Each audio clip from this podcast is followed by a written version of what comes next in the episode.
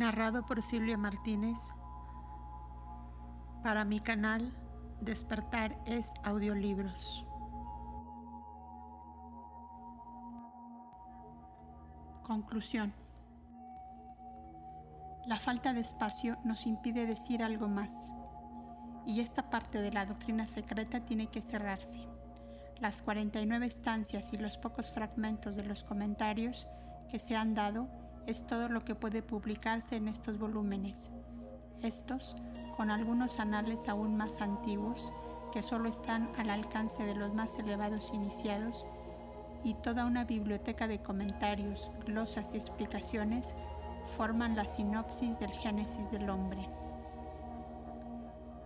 De estos comentarios es de donde hasta ahora hemos citado y tratado de explicar el sentido oculto de algunas de las alegorías, señalando así los verdaderos conceptos de la antigüedad esotérica sobre la geología, la antropología y hasta la etnología. En la tercera parte del tomo que sigue trataremos de establecer una relación metafísica más estrecha entre las primeras razas y sus creadores, los hombres divinos de otros mundos, acompañando las declaraciones que se hagan con las demostraciones más importantes de las mismas en astronomía y simbolismo esotéricos. La duración de los periodos que separan en espacio y tiempo a la raza cuarta de la quinta en los principios históricos y hasta en los legendarios de la última es demasiado enorme para que ofrezcamos ni aun a un teósofo datos más detallados de ellos. Durante el curso de las edades postdiluvianas, marcadas en cierta época periódicas por los más terribles cataclismos, nacieron y perecieron demasiadas razas y naciones, casi sin dejar rastro para que se pueda ofrecer una descripción de las mismas que presente el menor interés.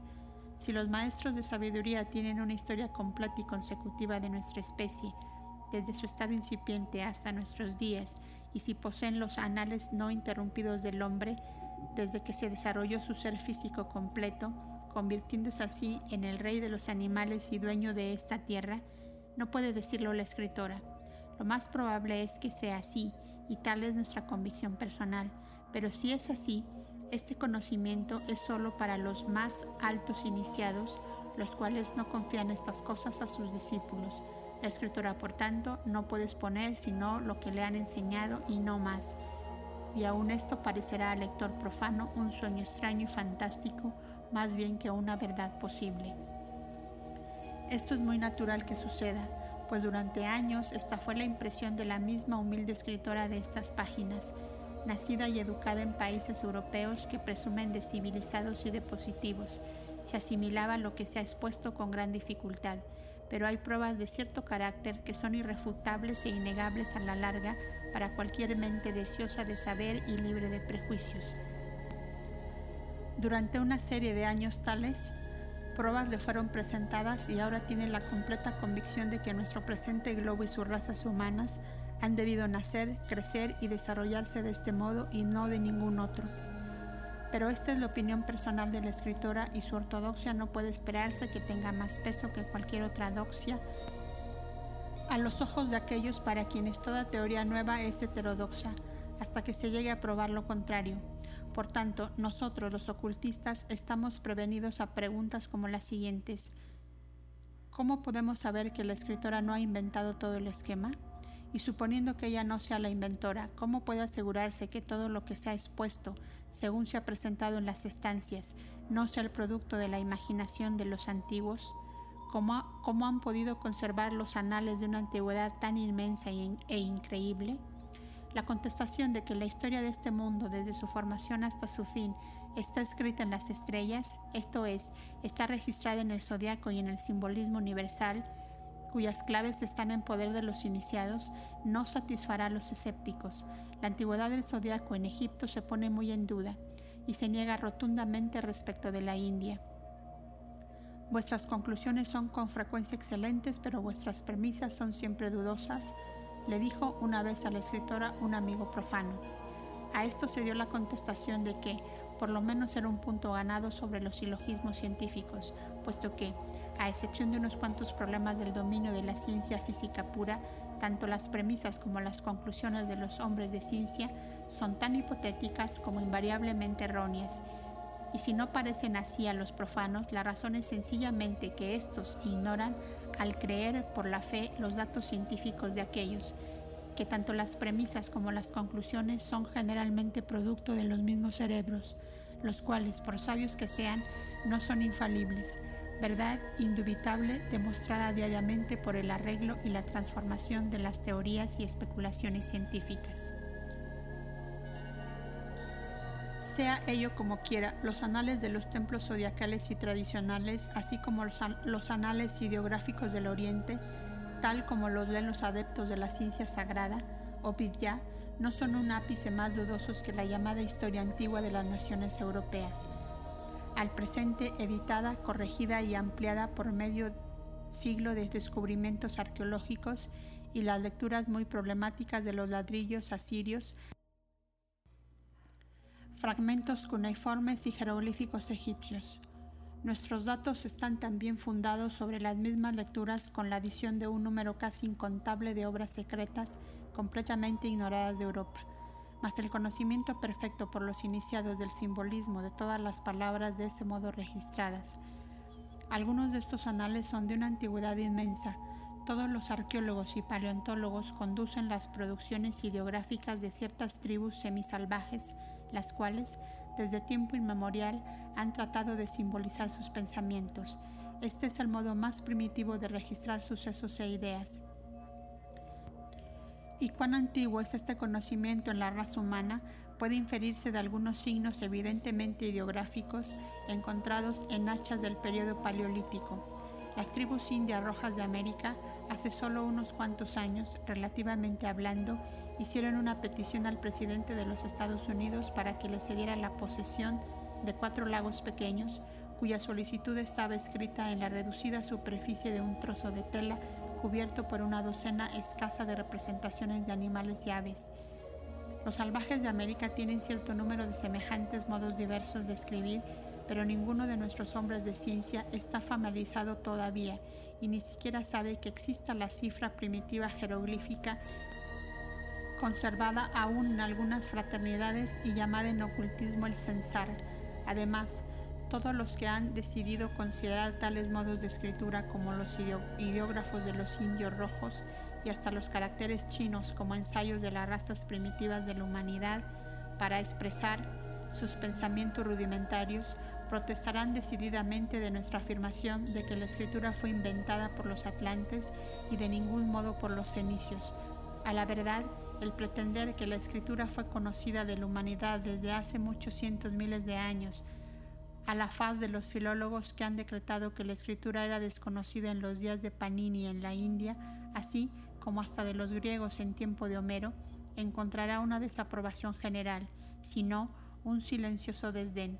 A pesar de todas las negaciones y de todo ridículo, los ocultistas sostendrán la afirmación y sencillamente por la razón siguiente. Desde Bacon hasta nuestras modernas academias tenemos un periodo demasiado largo lleno de los errores más ridículos cometidos por la ciencia para que podamos creer más en las suposiciones científicas que en las afirmaciones de nuestros instructores. La escritura, dicen nuestros hombres de ciencia, era desconocida de Panini y sin embargo, este sabio compuso una gramática que contiene 3.996 reglas y, que es la gramática más perfecta que jamás se ha hecho.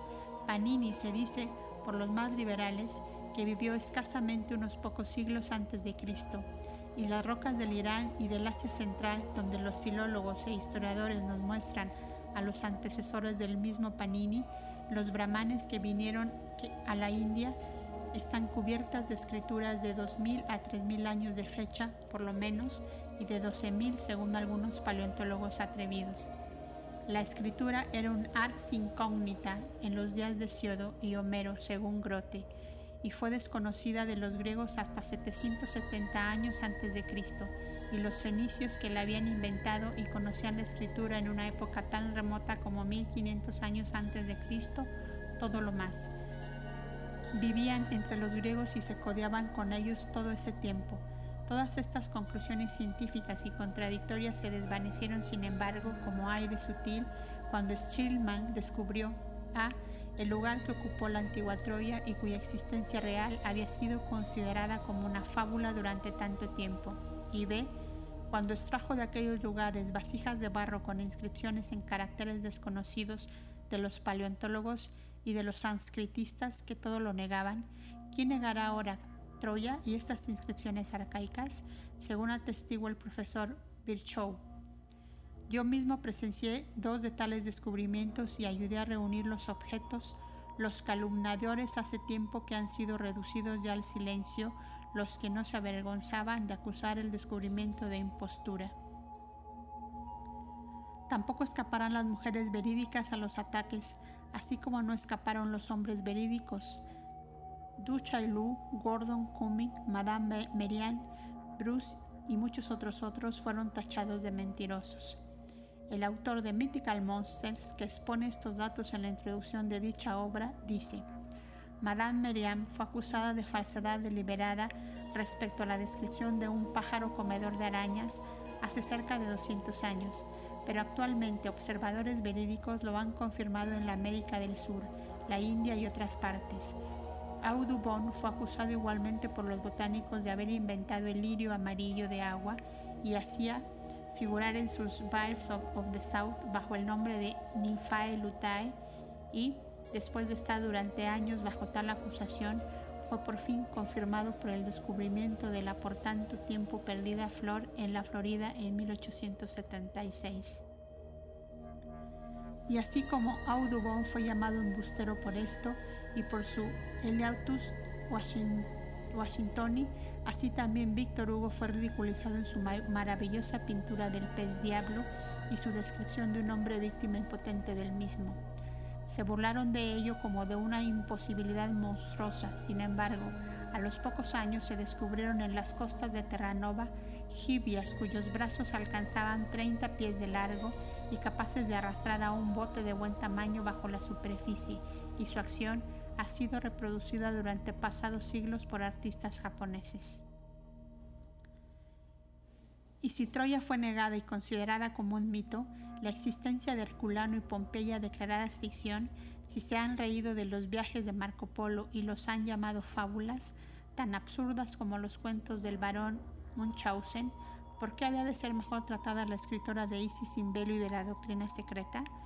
Mr. Charles Gould, el autor del volumen anteriormente mencionado, cita en su excelente obra unas cuantas líneas de Macmillan 1860 que encierran tanta verdad como vida y que vienen demasiado a cuento para dejar de reproducirlas.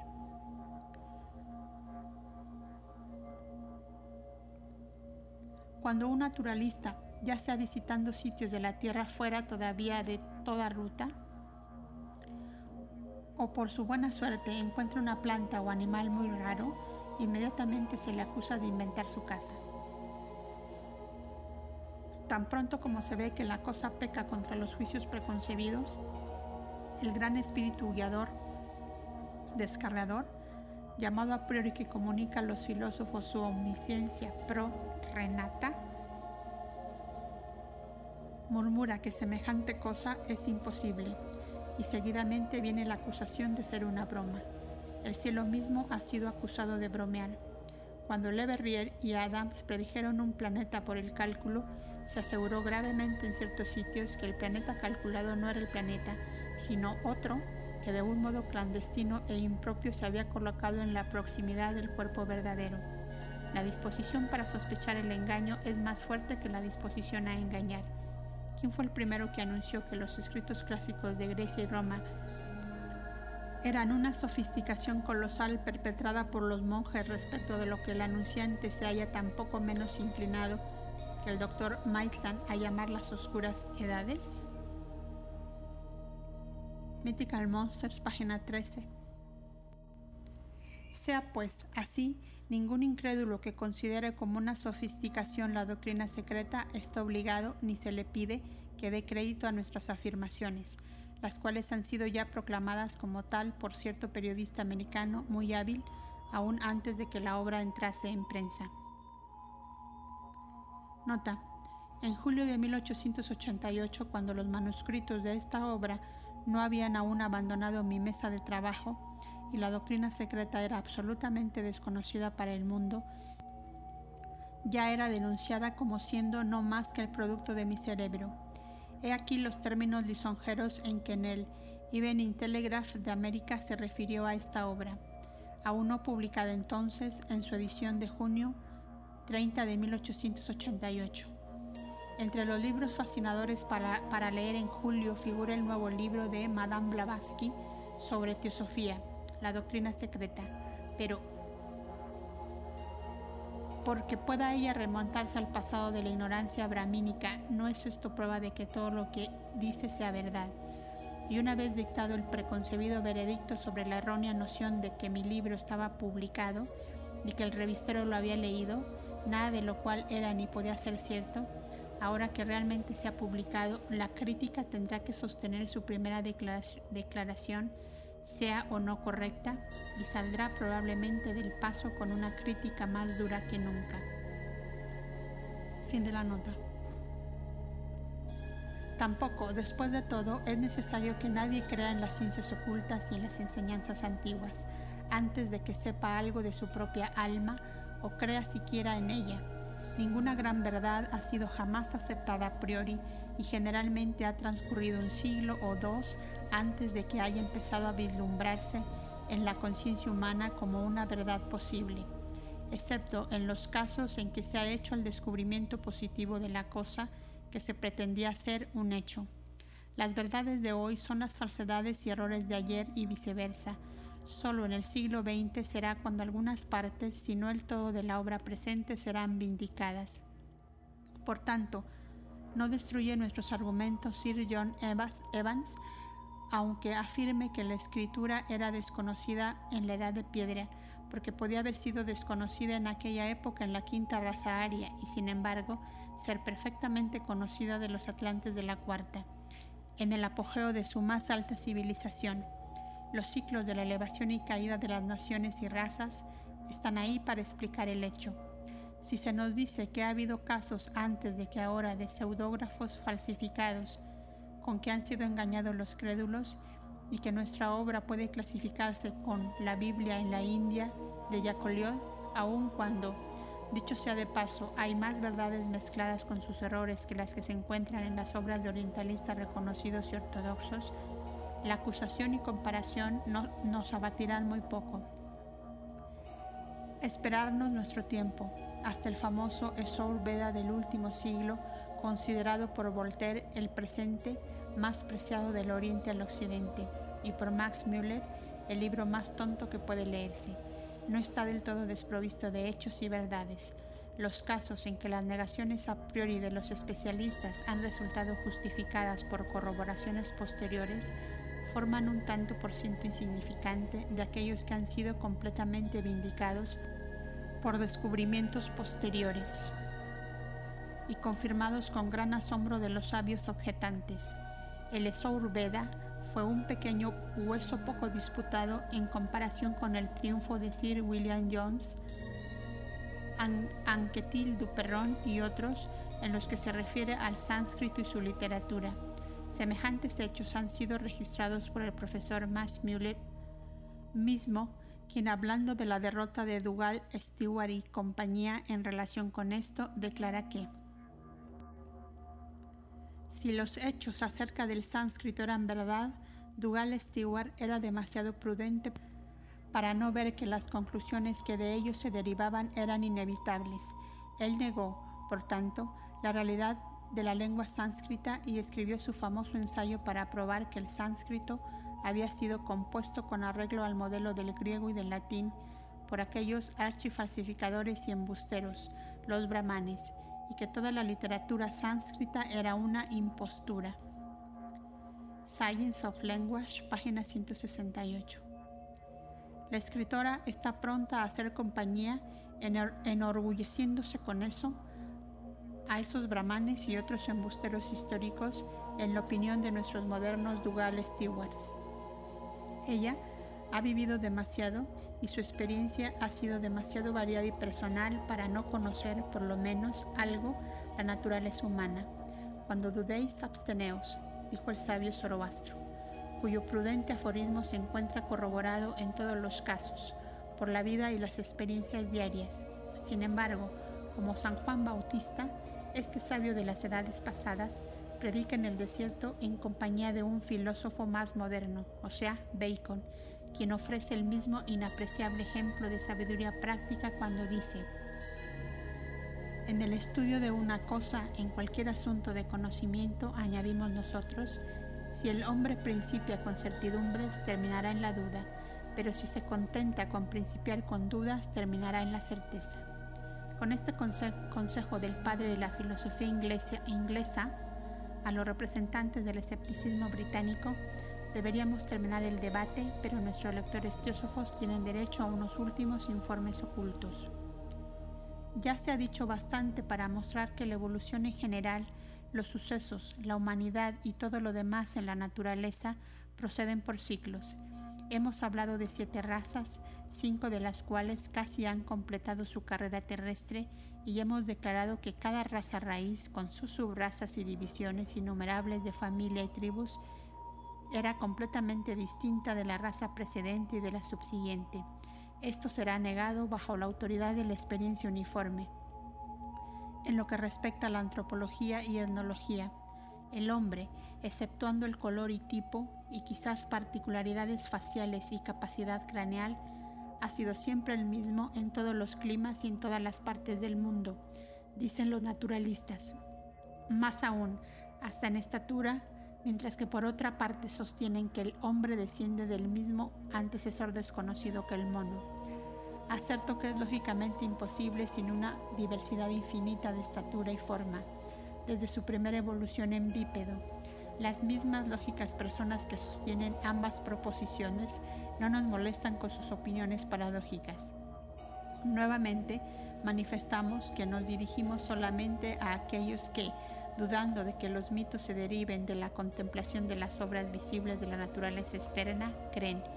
Menos difícil suponer que estos relatos maravillosos de dioses y semidioses, de gigantes y de enanos, de dragones y monstruos de todas formas, sean transformaciones que creer que sean invenciones. La doctrina secreta solo enseña precisamente tales transformaciones, tanto en la naturaleza física como en la memoria y conceptos de nuestra humanidad presente. Confronta a ella las hipótesis puramente especulativas de la ciencia moderna, basadas en la experiencia y las observaciones exactas de hace apenas unos cuantos siglos, con la tradición y anales no interrumpidos de sus santuarios, y desechando ese tejido de teorías a modo de telarañas fabricadas en la oscuridad que encubre un periodo de unos cuantos miles de años que los europeos llaman su historia. La antigua ciencia nos dice, escuchad ahora mi versión sobre los recuerdos de la humanidad.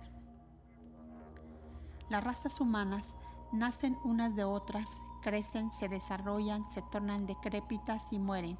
Sus, sus subrazas y naciones siguen la misma regla si vuestra ciencia moderna, que todo lo niega, y la llamada filosofía no rebaten que la familia humana está compuesta de una variedad de tipos y razas bien definidos, es solo por el hecho de que, que es innegable. Nadie osaría decir que no hay diferencia externa entre un inglés, un negro africano y un japonés o chino.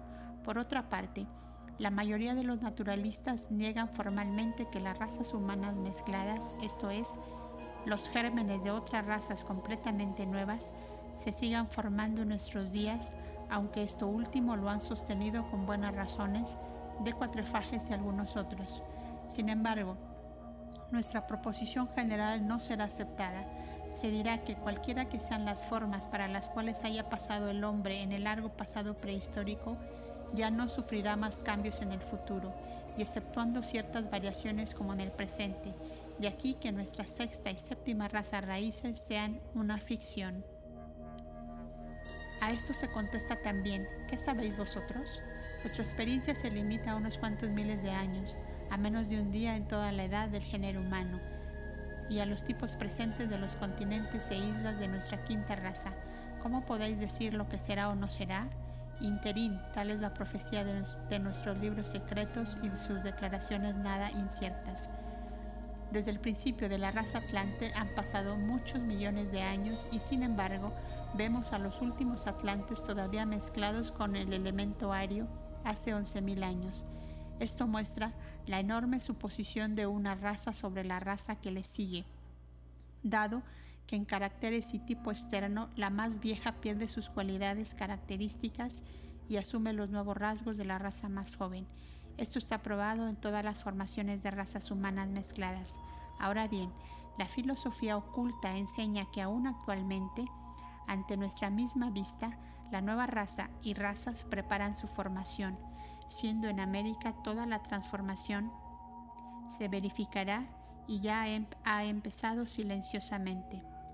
De anglosajones puros hace apenas 300 años, los americanos de los Estados Unidos se han convertido ya en una nación aparte y debido a la mezcla acentuada y al mutuo cruce de diferentes nacionalidades, se han transformado en una raza sui generis no solo mental, sino también físicamente.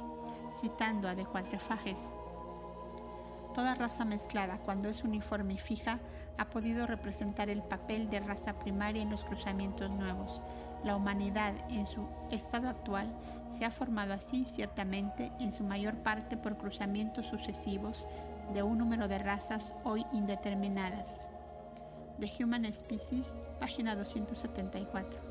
Así pues, los americanos se han convertido en solo tres siglos en una raza primaria, temporalmente, antes de convertirse en una raza aparte y acentuadamente separada de todas las demás razas que hoy existen. Son ellos, en una palabra, los gérmenes de la sexta subraza y en unos cuantos cientos de años más se convertirán decididamente en las avanzadas de la raza que deberá suceder a la presente quinta subraza europea en todas sus nuevas características.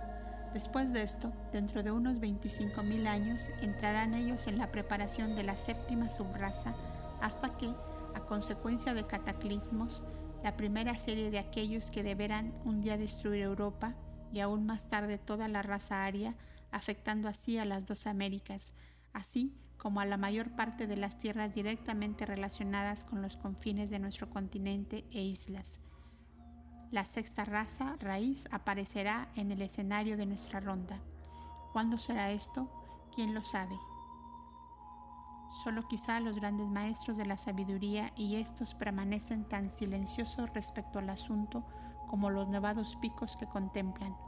Todo lo que sabemos es que vendrá ella silenciosamente a la existencia, tan en silencio a la verdad, que durante mil milenios sus avanzadas, los niños especiales que se desarrollarán como hombres y mujeres peculiares, serán considerados como lusus naturae, anómalos, rarezas anormales físicas y mentales.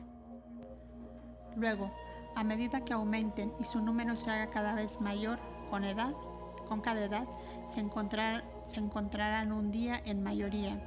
Entonces los hombres presentes empezarán a ser considerados como bastardos excepcionales, hasta que, por último, desaparecerán de los países civilizados, sobreviviendo tan solo en pequeños grupos en islas, las mesetas de las montañas de hoy en donde vegetarán, degenerarán y por último se extinguirán, quizás dentro de millones de años, como se han extinguido los aztecas, como se han extinguido los cham cham y los enanos mula curumba de Nilgiri Hills.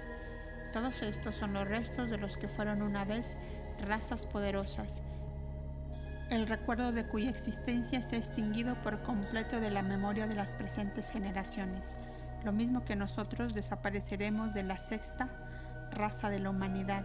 La quinta raza se superpondrá a la sexta durante muchos cientos de miles de años, transformándose con ella más lentamente que su sucesora, cambiando todavía en estatura, en el físico en general y en mentalidad, del mismo modo que la cuarta se superpuso a la raza aria y la tercera se superpuso a los atlantes.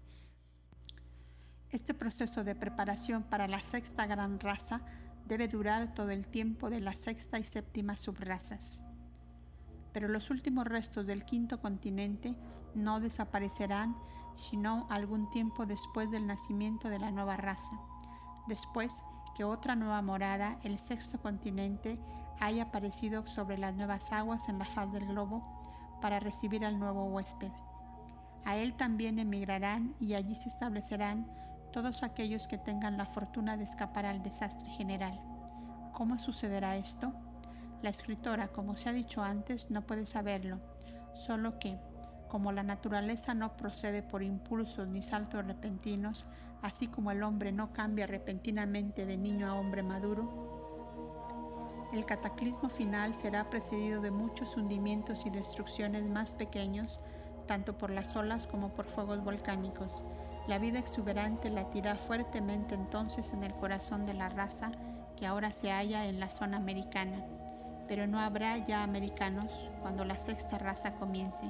Como no habrá europeos, pues entonces se habrán ellos convertido en una nueva raza y en muchas naciones nuevas. Sin embargo, la quinta no morirá, sino que sobrevivirá, por cierto tiempo, sobreponiéndose a la nueva raza durante muchos cientos de miles de años, y como ya hemos dicho, se transformará con ella más lentamente que su sucesora, aunque cambiando por completo en mentalidad, en lo físico en general y en la estatura. La humanidad no volverá a desarrollar cuerpos gigantescos como los de los lémures y atlantes, porque al paso que la evolución de la cuarta raza condujo a esta última, hasta el fondo mismo de lo material en su desarrollo físico, la presente raza se halla en su arco ascendente y la sexta se irá libertando rápidamente de los lazos de la materia y hasta de la carne. Así pues, la humanidad del nuevo mundo, más viejo con, con mucho que el antiguo, hecho que los hombres habían también olvidado de Patala, los antípodas o el mundo inferior, como la América es llamada en la India, es la que tiene la misión y el karma de sembrar las simientes de una raza futura más grande y mucho más gloriosa que todas las que hasta ahora hemos conocido. Los ciclos de materia serán reemplazados por cielos de espiritualidad y por una mente por completo desarrollada. Con arreglo a la ley de la historia y de las razas paralelas, la mayor parte de la humanidad futura estará compuesta de adeptos gloriosos. La humanidad es hija del destino cíclico y ni siquiera una de sus unidades puede escapar a su misión inconsciente ni librarse de la carga de su trabajo cooperativo con la naturaleza. De este modo, la humanidad, raza tras raza, llevará a cabo su peregrinación cíclica marcada. Los climas cambiarán y ya han principiado con cada año tropical después de cada subraza extinguida, pero solo para engendrar otra raza superior en el ciclo ascendente, al paso que una serie de grupos menos favorecidos, los fracasos de la naturaleza se desvanecerán como ciertos hombres individuales de la humana familia sin siquiera dejar un rastro tras sí. Tal es el curso de la naturaleza bajo la influencia de la ley kármica de la naturaleza siempre presente y siempre transformándose, pues según las palabras de un sabio conocido, tan solo de algunos ocultistas, el presente es hijo del pasado, el futuro engendrado por el presente. Y sin embargo, oh momento presente, ¿no sabes tú que no tienes padre ni puedes tener un hijo, que tú solo estás siempre engendrándote a ti mismo? antes que ni siquiera haya principiado a decir yo soy la progenie del momento que fue, el hijo del pasado, tú te has convertido en ese pasado mismo. Antes de que pronuncies la última sílaba, mira, ya no eres el presente, sino en verdad ese futuro. Así son el pasado, el presente y el futuro, la Trinidad en uno mismo por siempre viva. El Mahamaya del es absoluto.